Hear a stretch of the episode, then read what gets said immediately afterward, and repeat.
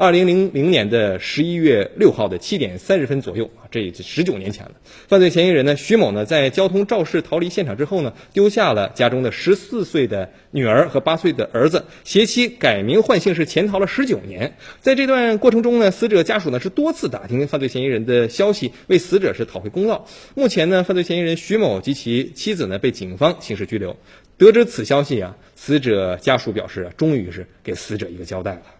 呃，在审讯过程中，徐徐某交代啊，自己在逃亡期间呢会看新闻，也清楚自己被警方追逃的这个事儿。曾有一段时间呢想过自首，但是，因为没有勇气，还是决定逃亡啊。携妻子是逃亡了十九年。如今徐某的两个孩子都已经长大成人，死者家属的刘某安、呃李某峰、黄某平都表示，这么多年了，几个家庭啊都付出了惨痛的代价。黄呃黄某平家呀是呃最不好过的，因为找不到了犯罪嫌疑人徐某，他一度呢是患上了眩晕症，后来治好了，但是一一想到这事儿啊，他还是眩晕啊。如今呢，他独自一人呢在广东务工啊，而在车祸中受伤的李某元呢也是留下了终身残疾。其实啊，呃，十九年的过程之中啊，呃，